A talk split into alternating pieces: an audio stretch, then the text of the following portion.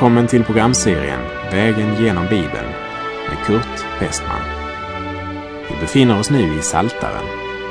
Slå gärna upp din bibel och följ med. Programmet är producerat av Norea Radio Sverige.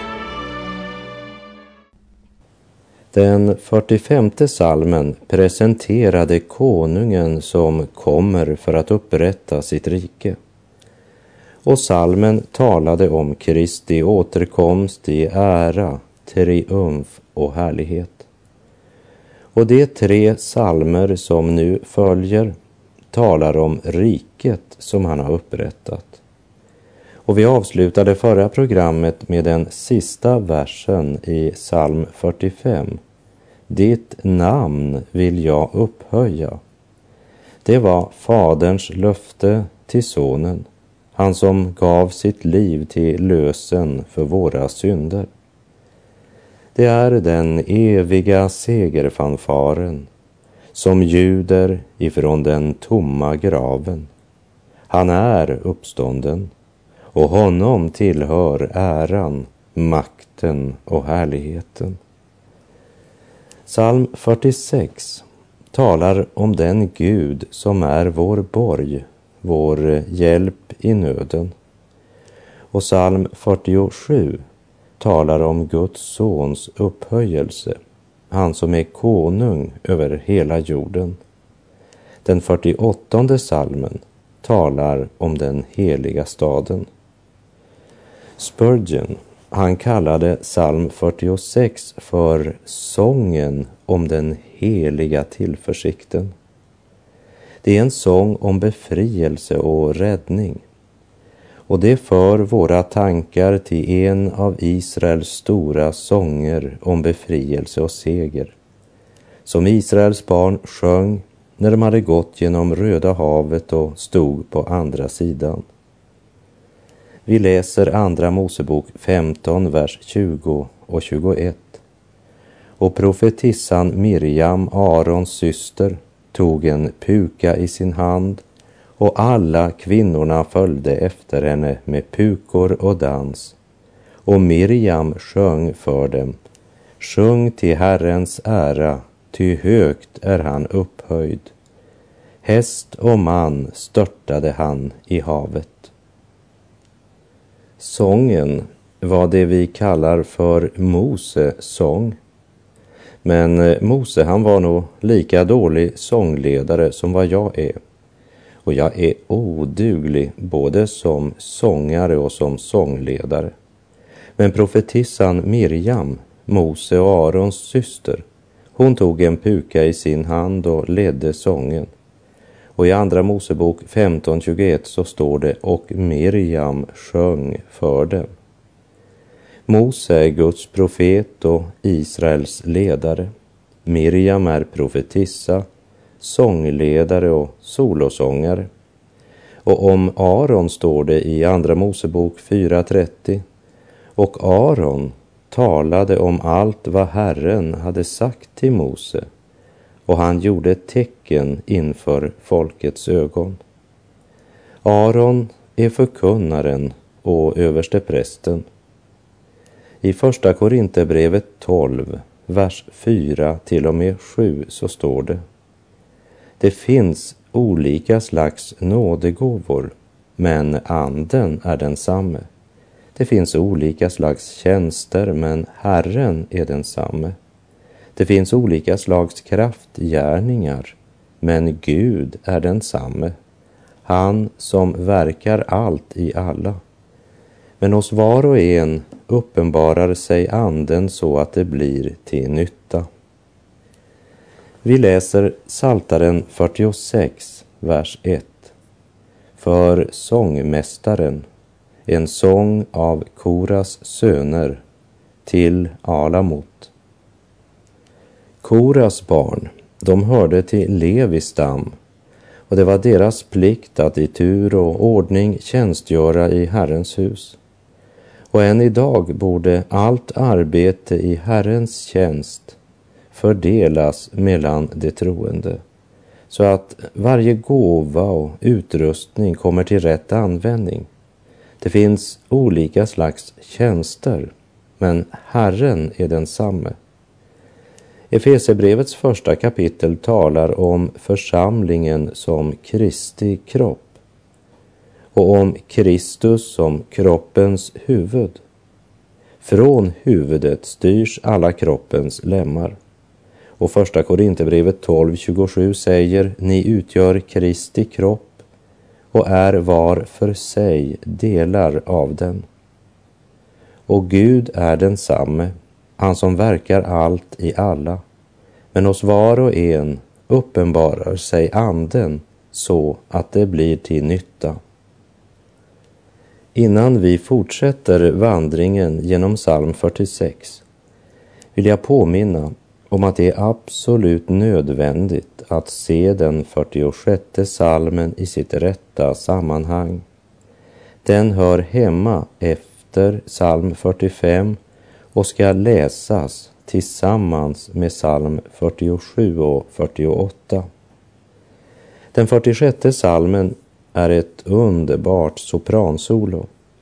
Det är inte en bluessång, det är inte en mollsång, men en fantastisk hallelujakör som uppenbarar att Gud är rik nog för alla som åkallar honom. Vi läser Psaltaren 46, verserna 2 till och med 4.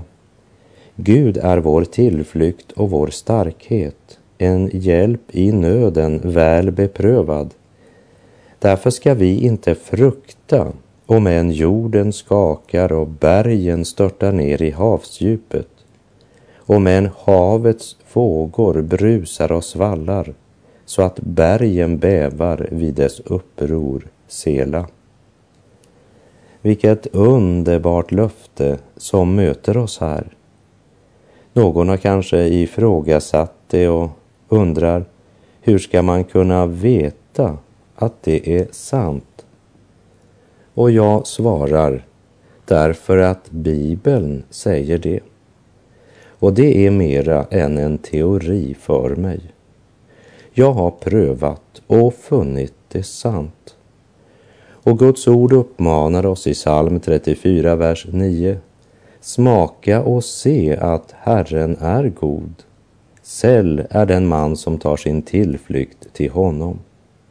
Och Jesus säger i Johannes 7.17 Om någon vill göra Faderns vilja ska han förstå om min lära är från Gud eller om jag talar av mig själv. I den djupaste nöd kan du få förtrösta på Gud. Han vänder aldrig sina hemsökta barn ryggen. Han är dig närmare än vad någon vän eller släkting kan vara. Ja, han är dig närmare än själva nöden. I Filipperbrevet 4.5 står det Herren är nära.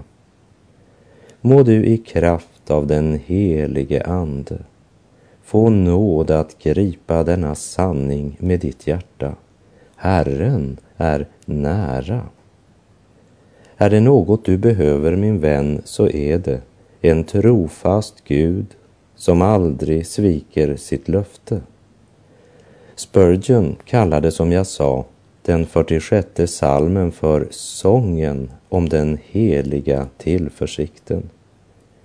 Och den 46 salmen var också Luthers favoritsalm. Och jag kunde nämna många flera av Guds kvinnor och män. Men det viktigaste är att Gud i sin nåd får uppenbara för dig de härliga löften som han har givit just dig genom denna psalm. Guds barn har ner genom historien funnit dess löften sanna.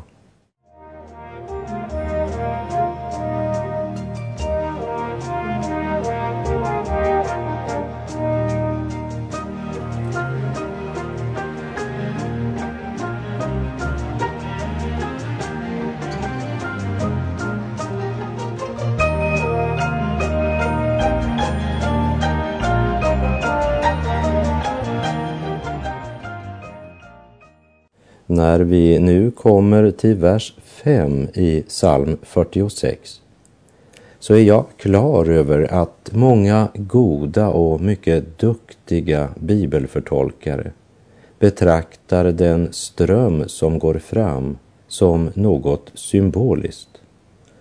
Men personligen så tror jag att denna ström är en verklighet som talar om vad Gud kan tillhandahålla och skänka den själ som av hjärtat söker honom idag. Och denna ström, den finns i Guds ord och den skänkes i kraft av Guds helige ande. Jag minns med glädje tillbaka på våra möten i Frälsningsarmén i Robertsfors. När gamla Hanna Öman med strålande ansikte sjöng Strömmen från vår frälsares sår, den flödar fritt i alla tidens väkter. Vi läser Saltaren 46, vers 5. En ström går fram. Dess flöden ger glädje åt Guds stad, åt den högstes heliga boning. Vi minns att den första salmen sa att den som hade sin lust i Herrens lag var som ett träd planterat vid vattenbäckar. Och Hesekiel 47.12 talar om en ström som flyter från Guds helgedom. Och i Johannes uppenbarelseboken 22, vers 1 står det och han visade mig en flod med livets vatten, klar som kristall. Den går ut från Guds och Lammets tron. Och psalm 46 vittnar alltså. En ström går fram. Dess flöden ger glädje åt Guds stad. Och det är inte en svekfull bäck eller en usel brunn som inte håller vatten. Hör Guds verop genom profeten Jeremia kapitel 2, vers 13. Ty mitt folk har begått en dubbel synd. Mig har de övergivit, en källa med friskt vatten, och det har gjort sig brunnar, usla brunnar som inte håller vatten. Mer än en själ försöker också idag att släcka sin törst vid världens spruckna brunnar, men finner varken tillfredsställelse eller mening i livet, utan måste vittna som sångaren. Åt mörkrets första jag gav min tjänst, mitt liv det blev hans egendom. Jag drack min glädje ur syndens brunn och själen blev smutsig och tom. Hur annorlunda är det då inte att få stå där strömmen från Gud väller fram. Den som skänker glädje åt Guds stad. En ström går fram, dess flöden ger glädje åt Guds stad. Vi läser i Saltaren 46, verserna 6 till och med 8. Gud bor där inne, den vacklar inte. Gud hjälper den när morgonen gryr. Hedningarna larmar, riken vacklar.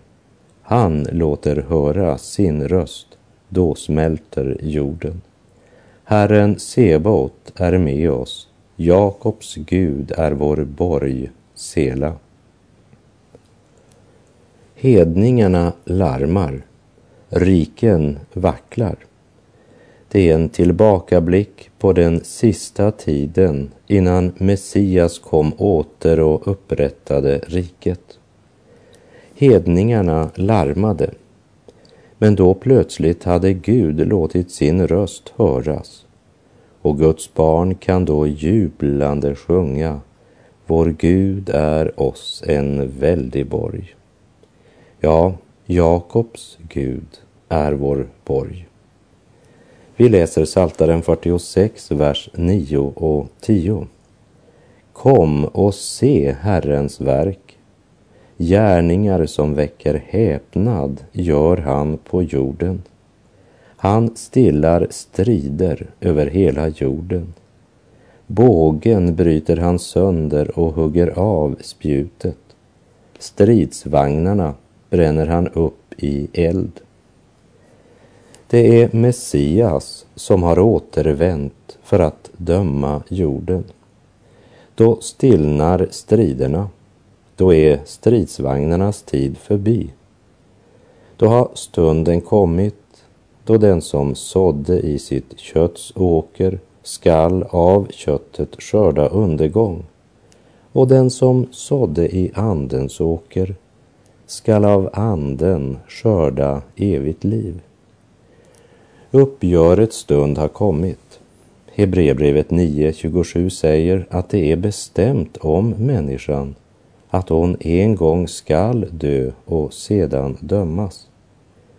Därför, kära själ, stoppa upp och tänk på att Gud är Gud. Vi läser vers 11 och 12. Bli stilla och tänk på att jag är Gud. Hög blir jag bland hedningarna, hög på jorden. Herren Sebot är med oss. Jakobs Gud är vår borg, Sela. Bli stilla och tänk på att jag är Gud. Att Gud är Gud är tillräckligt skäl för att vi borde vara stilla inför honom. Min vän, ta dig tid och låt det bli stilla i ditt liv. Bara sätt dig ner i ensamhet, i stillhet under tystnad och bara tänk på att Gud är Gud. Vi bör besinna att det är en oerhört allvarlig sak att gå till rätta med Gud eller anklaga honom. Läs Israels barns historia och se vad deras knot och klagan kostade dem. Gud gör inte räkenskap inför någon, men varje människa ska en dag göra upp hela sitt livs räkenskap inför honom. Bli stilla och tänk på att Gud är Gud. Och salig är den människa som i tron på Kristus kan säga Herren Sebaot är med oss. Jakobs Gud är vår borg. Från himmelen kommer bud. Bered dig att möta din Gud.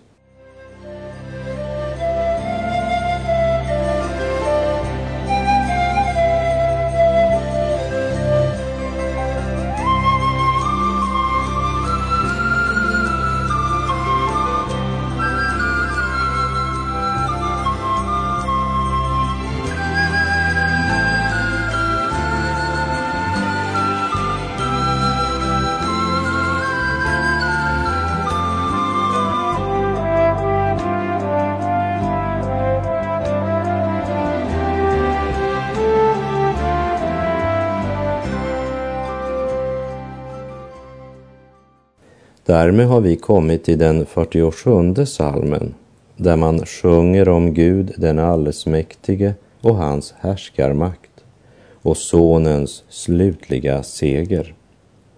Och att sjunga sitt jubel och tack till Gud är något av det underbaraste ett Guds barn kan göra på jord. Och en glädjefull tacksång till Gud berikar gudstjänsten och styrker det troendes mod och med glädje sjöng Koras söner dessa sånger. Men det är mycket möjligt att det är David som är författare också till denna sång. Saltaren 47, vers 1 och 2. För sångmästaren en psalm av Koras söner. Klappa i händerna alla folk, höj jubel till Gud med glädjerop. Klappa i händerna. Ja, det står faktiskt det. Och kanske skulle det vara lite mer av det vid våra gudstjänster och samlingar. Vad som däremot är en sorglig sak i vår tid, det är att man i Guds hus har börjat klappa för sångare som sjunger vid gudstjänsterna. När jag vid ett tillfälle påpekade det så svarade mannen, vi klappar till Guds ära. Om det inte är för sångaren man klappar utan för Gud, varför är det då som regel efter att sångaren eller kören sjungit man klappar? Nej, låt oss sluta klappa för sång eller andra inslag i våra gudstjänster. Och låt oss samtidigt be om att Guds helige Ande får fylla våra hjärtan med Guds frid och Guds glädje på ett sådant sätt att vi både klappar i händerna och höjer jubel till Gud med fröjderop. Men då verkligen klappa så som för Herren. Och så står det med fröjderop. Med rop. Ja, vår glädje i Gud får lov att vara så högljudd utan att Gud lägger band på den. Tvärtom, det är naturligt om vi ska bedöma det utifrån skriftens vittnesbörd. När Guds ande får vidröra våra hjärtan och Jesus blir levande för oss, då höjer vi av hjärtat jubel till Gud under fröjderop. Och vers 3. Ty Herren är den högste, fruktansvärd är han, en stor konung över hela jorden. Fruktansvärd är han. Ja, ingen kan motstå Guds makt eller uthärda hans hämnd. Och för honom ska alla knän böja sig den dagen. Vers 4. Han tvingar folk under oss, folkslag under våra fötter. Han tvingar. Striden är Herrens inte vår. När fienderna rasar och du känner på din egen svaghet och hjälplöshet ska du påminna dig om en viktig sättning i bönen Fader vår, nämligen riket är ditt. För riket är hans och hans är äran, makten och härligheten. Vi läser verserna 7 till och med 9. Lovsjung Gud, lovsjung, lovsjung vår konung, lovsjung. Ty Gud är konung över hela jorden, lovsjung honom med en sång. Gud är nu konung över hedningarna. Gud har satt sig på sin heliga tron. I verserna 7 och 8 uppmanas vi inte mindre än fem gånger att lovsjunga Gud. Låt aldrig sången, jublet och tacket upphöra i ditt liv. I Första Thessalonikerbrevet 5, vers 16 till 19 säger aposteln Paulus Var alltid glada, be oavbrutet och tacka Gud under alla livets förhållanden detta är Guds vilja med er i Kristus Jesus. Släck inte anden. Synden och ondskan rasar i vår värld idag.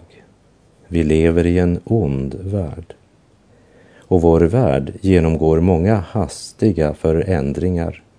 Även naturkatastrofernas antal ökar hastigt. Det är stormarnas tid i en värld i upplösning. Men låt oss ifrån den 46 salmen repetera Guds maning till oss. Bli stilla och tänk på att jag är Gud. Och här i den 47 salmen talas om Kristi återkomst. Då ska det bli glädje och jubel för Guds barn när folkens främsta har församlat sig till att bli ett Abrahams Guds folk, som det står i den 47 salmens sista vers. alla som tror ska bli till ett Abrahams Guds folk. I början av Romarbrevets elfte kapitel säger Paulus, jag frågar nu, har då Gud förskjutit sitt folk? Visst inte. Jag är själv israelit, av Abrahams ett och av Benjamins stam. Och i Romarbrevet 11, vers 17 till 21 står det Men om nu några av grenarna har brutits bort och du som är ett vilt olivträd har blivit inympad bland dem och fått del av det äkta olivträdets feta rot, så ska du inte förhäva dig över grenarna. Men om du förhäver dig ska du veta att det inte är du som bär roten, utan roten som bär dig. Nu invänder du kanske att grenarna bröts bort för att du skulle ympas in. Du har rätt. För sin otros skull bröts det bort. Men du står kvar genom tron. Var inte högmodig, utan lev i fruktan.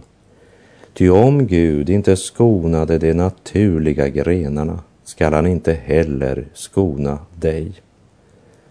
Och jag läser vidare i Romarbrevet 11, verserna 25 till och med 27. Bröder, jag vill att ni ska känna till denna hemlighet för att ni inte ska ha för höga tankar om er själva.